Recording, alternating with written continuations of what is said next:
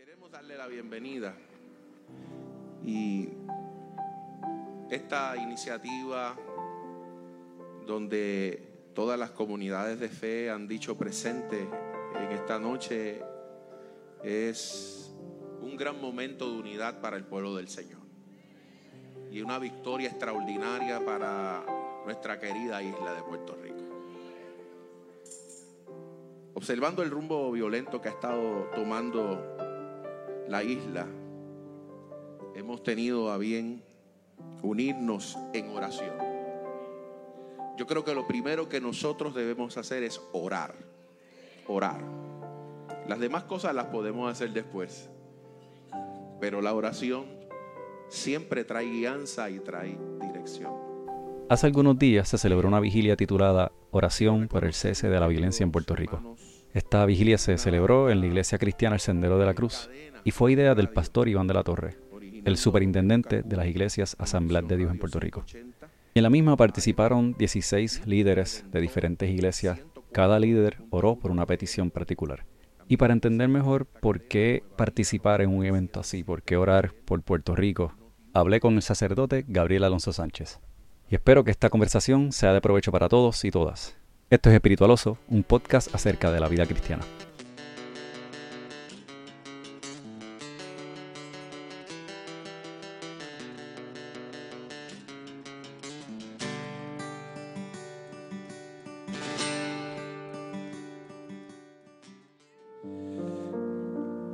Vamos a orar por un motivo y por unas personas tan importantes en nuestro país. Son los profesionales de la salud.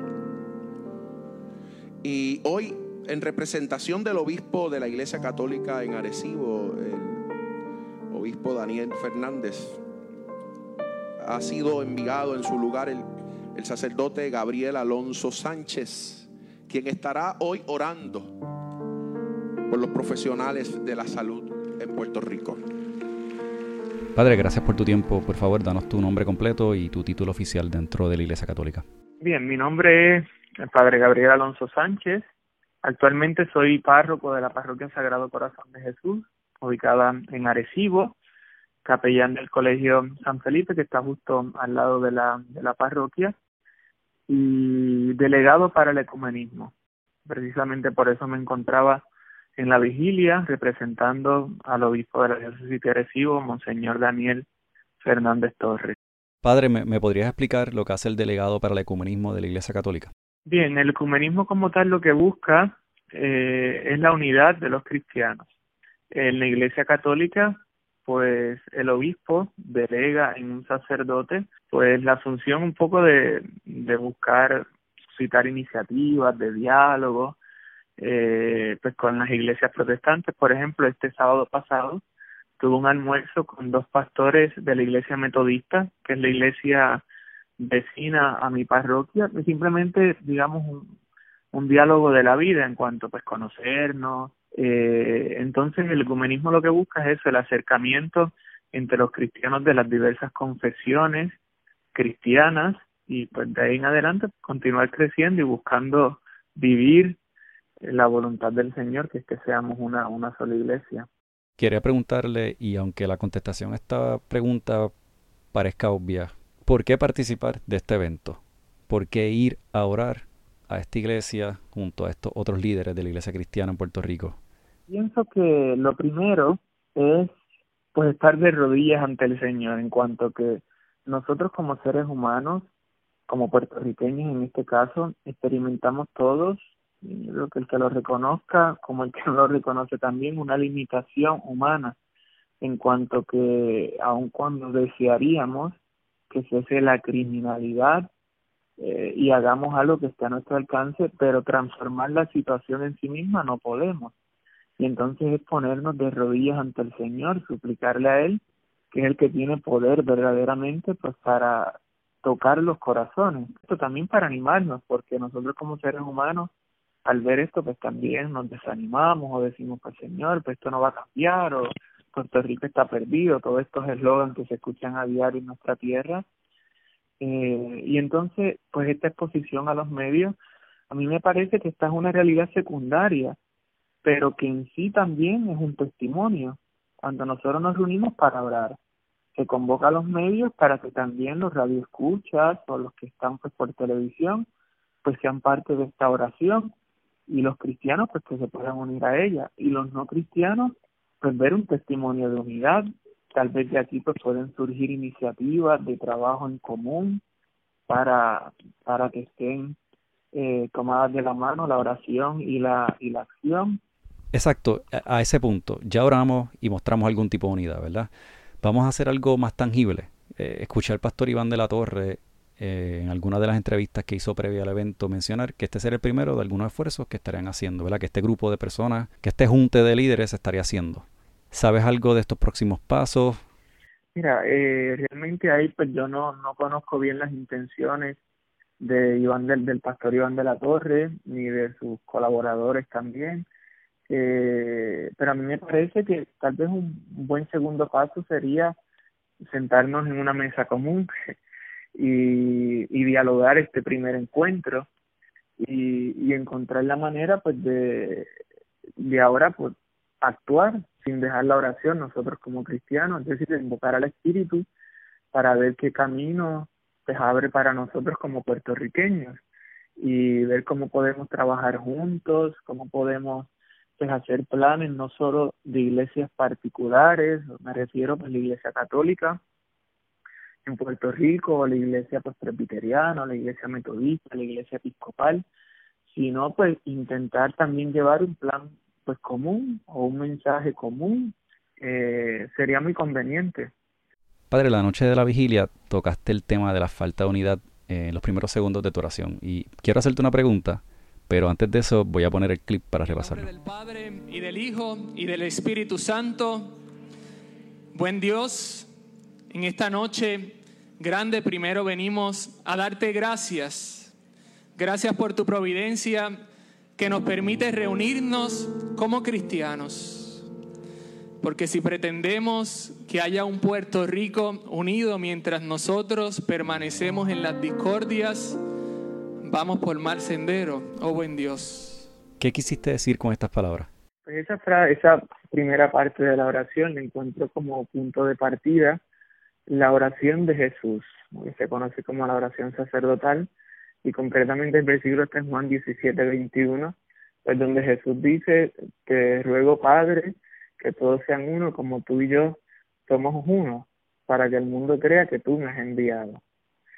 Entonces, eh, si nosotros pues queremos presentarnos ante Puerto Rico como aquellos eh, pues defensores o aquellos que buscan la unidad, que en definitiva es la voluntad de Dios, pues primero reconocer que necesitamos nosotros pues unirnos. Y Puerto Rico necesita eso. Y bien sabemos que el mundo entero pero hablando concretamente de Puerto Rico ante la ola de violencia pues ver una iglesia eh, unida que se esfuerza que busca caminar eh, junta claro aspiramos digamos que el ideal es que se cumpla la palabra del Señor en cuanto que seamos una sola iglesia, pero como punto de partida, pues que se vea que hay encuentros entre nosotros, que, que queremos pues dialogar, presentar proyectos comunes eh, ante un Puerto Rico dividido, ante un Puerto Rico este donde la situación pues está difícil. Pero pregunto, podemos ser esa iglesia unida que cumple su misión para beneficio del país mientras preservamos nuestra diversidad doctrinal. ¿Es posible ese escenario? Eh, pienso que es necesario que nos conozcamos para poder lograr esa iglesia unida en la, en la diversidad. eh, pues pienso que eso sería un primer un punto importante, el conocimiento mutuo. El conocimiento mutuo y en cuanto a, a lo de la profesión de fe, yo siempre recuerdo con mucho cariño en mi etapa de seminario en Ponce, eh, terminé en el año 2013 cuando hacían actos ecuménicos, se encontraban diversas confesiones cristianas y la Iglesia Católica también. Nosotros hacíamos juntos el credo de los apóstoles, el credo de los apóstoles. Entonces, el credo de los apóstoles pues nos une y, y está pues definido ya en la, en la iglesia. Pero claro que hay que distinguir siempre porque el mundo de la división es complejo en sí mismo. Porque ahora mismo, si tú me preguntaras, eh, eh, los testigos de Jehová, ¿qué harían? Los testigos de Jehová no son cristianos en cuanto que no creen en la divinidad de Jesucristo. eh, y así pues otras realidades. Hay que pues, ver, o sea, que y lo principal de la fe cristiana es que creemos en un solo Dios que es Padre, Hijo y Espíritu Santo. O sea, una comunidad de personas que se presenta para nosotros como, como ideal, eh, como inspiración, como motor para nosotros poder vivir la unidad. Para terminar, quiero leer algo que encontré en uno de los artículos que habla de la vigilia. Esto fue en primerhora.com. El comentario dice así, tan efectiva que ya van cinco muertes y todavía no se acabó del fin de semana. Y escucharon tanto tu oración que después de eso ya se registró el primer caso de violencia de género en hormigueros. Sí, efectiva por demás. ¿Qué le dirías a personas que ¿verdad? se enteran y escuchan de este tipo de eventos? Y a lo mejor hasta se, se, se, conectan y lo escuchan, escuchan varias oraciones y, y piensan, ¿para qué hacer esto?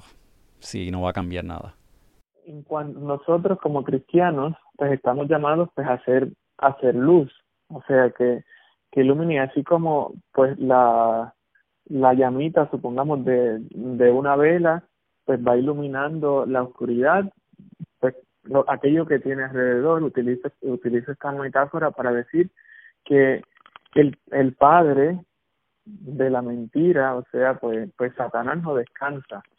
O sea, en ese sentido pienso que nosotros no podemos ser ingenuos y pensar que pues mediante una vigilia pues quiere decir pues que ya pues no ocurre ningún asesinato, ¿no? Es que logremos reconocer como sociedad, pienso que estamos intentando ir a la raíz, que reconozcamos unos males, pero es que también para que nos miremos cómo estamos como pueblo, o sea, ¿por qué hemos llegado hasta aquí? ¿Por qué hemos llegado hasta aquí?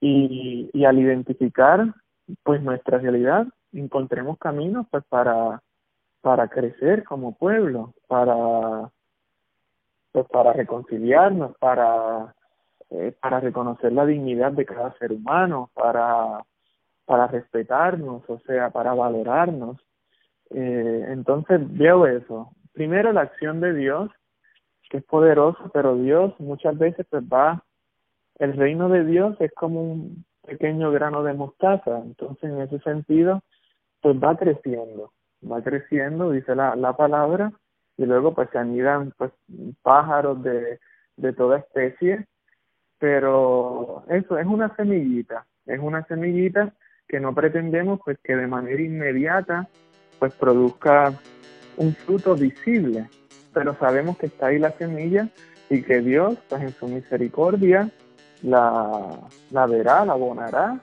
y esperemos que dé, que dé el fruto que el Señor quiere, no tanto el que nosotros queremos.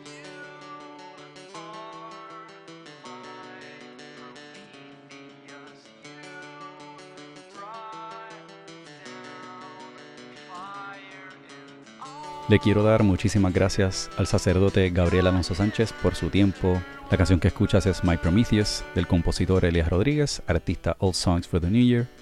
A todos ustedes que se quedaron y escucharon hasta el final, millón de gracias. Gracias por escuchar. Por favor, déjame saber qué te pareció, dame feedback. Escríbeme vía Facebook en facebook.com slash espiritualoso. Ahí me puedes dejar saber otros temas que te interesen, historias que estén pasando en tu comunidad, en tu iglesia. Esto fue Espiritualoso, un podcast acerca de la vida cristiana. Nos vemos pronto.